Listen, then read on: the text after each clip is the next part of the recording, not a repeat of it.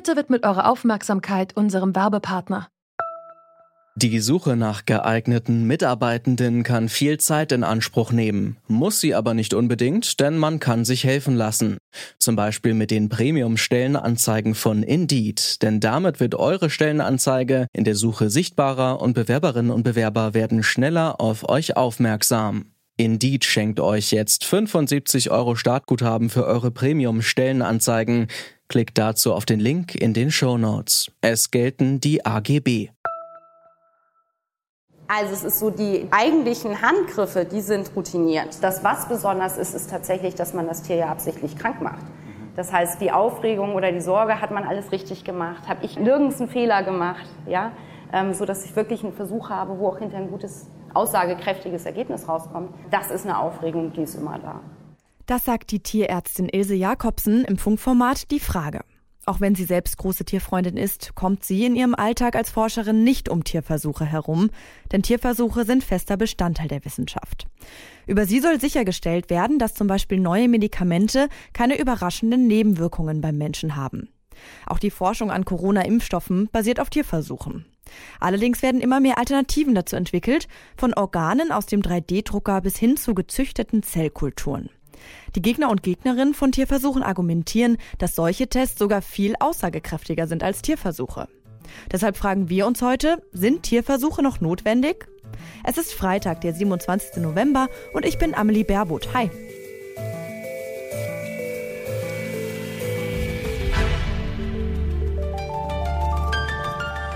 Zurück zum Thema. In Deutschland, da gibt's im Moment kein zugelassenes Medikament, das nicht an Tieren getestet worden ist. Aber kann die Wissenschaft wirklich nicht ohne Tierversuche auskommen? Das habe ich mit Stefan Treue besprochen. Er ist Sprecher der Initiative Tierversuche verstehen und macht selbst auch Experimente an Affen. Ich habe ihn gefragt, warum Tierversuche überhaupt durchgeführt werden, obwohl die Ergebnisse gar nicht eins zu eins auf den Menschen übertragen werden können. Also im Gegensatz zu dem, was man im Internet lesen kann, sind Tierversuche natürlich übertragbar wie jede Methode ist sie nicht vollständig übertragbar. Ob Sie jetzt ein Computermodell anwenden, eine Zellkultur oder einen Versuch an einem Tier, eine Übertragbarkeit ist natürlich nie hundertprozentig. Deswegen brauchen Sie letztendlich eine fortschrittliche Wissenschaft, die erkennt, wo kann ich eine Übertragung feststellen und wo muss ich mit der Übertragbarkeit vorsichtig sein. Und das hat erstmal mit der Frage Tierversuch oder eine andere Methode nichts zu tun. Das gilt natürlich für jede Alternativmethode genauso. Aber deswegen geht ja auch Wissenschaft anders vor. Das heißt, wenn wir versuchen, zum Beispiel eine Krankheit zu verstehen, dann wird ein Methodenmix angewendet, um genau die Schwächen der einen Methode, also zum Beispiel des Computermodells oder der Zellkultur, durch einen Tierversuch auszugleichen und umgekehrt. Und diese Mischung ist essentiell. Und für die Genehmigung eines Tierversuches in Deutschland und in ganz Europa ist es ja auch Voraussetzung, dass es für diesen Tierversuch keine Alternative zurzeit gibt. Nur dann ist der Tierversuch überhaupt genehmigungsfähig. Silke Strittmatter ist da anderer Meinung. Die Biologin arbeitet für den Verein Ärzte gegen Tierversuche. Sie argumentiert so. Es wird oft gesagt, es werden nur die notwendigsten Tierversuche gemacht und die werden ausgiebig ähm, von einer Kommission geprüft. Das ist allerdings nur reine Formsache denn einem aktuellen Bericht ähm, von der Europäischen Kommission zufolge ist die Ablehnungsquote von Tierversuchen in Deutschland bei 0 Prozent. Das heißt also im Prinzip wird äh, jeder noch so absurde Tierversuch genehmigt, auch wenn überhaupt kein Nutzen für uns Menschen daraus ersichtlich ist. Wenn die Forschung auf Tierversuche verzichten würde, ginge das nicht auf die Kosten der Sicherheit von Medikamenten? Wenn man auf Tierversuche verzichten würde, dann wäre das ein ganz großer Gewinn für unseren medizinischen Fortschritt. Denn Tierversuche spielen eine Sicherheit vor, die in Wirklichkeit nicht gegeben ist. Was die wenigsten wissen, dass gerade bei der Medikamentenentwicklung und Zulassung ähm, Tierversuche durchgeführt werden, nicht um uns Menschen vor schädlichen Wirkungen zu bewahren, sondern um die Firmen vor Regressansprüchen zu schützen. Und wenn wir uns mal die wissenschaftliche Faktenlage anschauen, dann ähm, äh, sehen wir, dass 95 Prozent aller Medikamente, die sich im Tierversuch erstmal als sicher und wirksam erweisen, bei Menschen gegenteilige Wirkung oder ganz andere Wirkung haben. Das heißt, 95 Prozent der Medikamente, die man aufgrund von Tierversuchen erstmal für sinnvoll erachtet, ähm, scheitern bei Menschen. Und von den wenigen Medikamenten, die es dann auf den Markt schaffen, werden nachher ungefähr wieder 30 Prozent oder auch mehr wieder vom Markt genommen oder mit Warnhinweisen versehen, weil sich bei Menschen Nebenwirkungen herausstellen, die man im Tier so nicht erkannt hat. Das heißt also, mit Tierversuchen blockieren wir den medizinischen Fortschritt. Man muss ja umgekehrt auch sehen, wie viele möglicherweise sinnvolle Medikamente uns vorenthalten bleiben, weil sie fälschlicherweise im Tierversuch aussortiert werden, für uns Menschen aber nützlich wären. Wenn wir Aspirin nehmen oder andere Medikamente, Paracetamol zum Beispiel, die würden durch die heutige Wirkstofftestung durchfallen, weil sie beim Tier schädliche Wirkungen hervorrufen, die es beim Menschen in der Form nicht gibt. Ähm, nun ist es ja dennoch so, dass Tierversuche eigentlich nur genehmigt werden, wenn es keine anderen Methoden gibt. Heißt das nicht, dass Ersatzmethoden wie gezüchtete Zellkulturen oder Organchips eben noch nicht gut genug sind?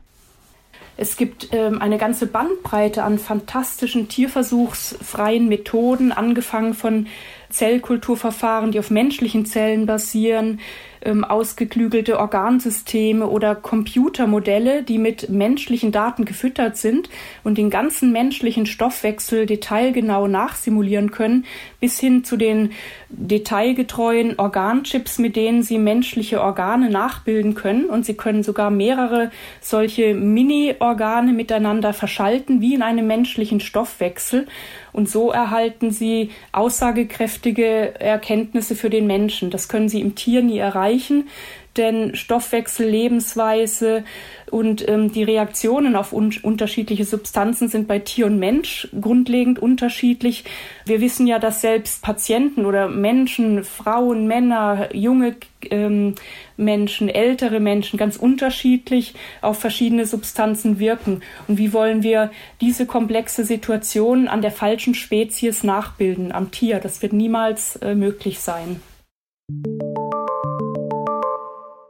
Stefan Treue widerspricht. Er ist der Meinung, dass Tierversuche nicht komplett mit alternativen Methoden ersetzt werden können. Also immer dort, wo das System kompliziert wird und wo wir einen tatsächlich lebenden Organismus brauchen, um zum Beispiel die Wirkung von Substanzen zu verstehen oder überhaupt die Krankheit als Krankheit zu verstehen, da kann natürlich ein Computermodell oder eine Zellkultur nur einen Teil dieses Systems abbilden. Das gilt ja für ganz viele Medikamente oder angehende Medikamente dass sie unter anderem äh, mit Zellkulturen und Computermodellen untersucht werden. Und in der Summe sind wir dann in der Lage, schnell und effizient äh, Wissenschaft voranzubringen. Wir hätten keinen Corona-Impfstoff jetzt in der Pipeline und kurz vor der Anwendung, wenn da nicht auch Tierversuche gemacht worden wären als Grundlage für die Forschung und dann in der äh, Sicherstellung der Sicherheit. Ist Wissenschaft ohne Tierversuche in absehbarer Zeit möglich? Also wenn Sie die Frage so absolut stellen, wenn Sie fragen, können wir auf jeden Tierversuch in absehbarer Zeit verzichten, dann ist es auf absehbare Zeit nicht möglich, auf Tierversuche komplett zu verzichten. Aber wir sind ja, wie gesagt, in einem Methodenmix und Methoden werden ständig verbessert. Und dazu gehört auch, dass mehr und mehr Bereiche existieren, in denen auch heutzutage oder in der jüngeren Vergangenheit oder in der jüngeren Zukunft Tierversuche ersetzt werden können. Zum Teil auch, indem zum Beispiel die Tierzahlen reduziert werden können, weil die Methoden besser werden und man weniger Tiere braucht oder die Tierversuche weniger belastend werden. Also das ist der ganz normale Methodenfortschritt in der Wissenschaft und der betrifft natürlich auch Tierversuche. Bis die medizinische Forschung vollständig ohne Tierversuche auskommt, wird es also noch dauern. Bis alternative Methoden Tierversuche ablösen können, kann man aber zumindest versuchen, die Zahl der Versuchstiere zu reduzieren und die Versuche weniger belastend zu machen. An dieser Folge mitgearbeitet haben Charlotte Nate, Luisa Heinrich und Oliver Haupt. Chefin vom Dienst war Esther Stephan und mein Name ist Amelie Baerbuth. Macht's gut. Ciao. Zurück zum Thema vom Podcast Radio Detektor FM.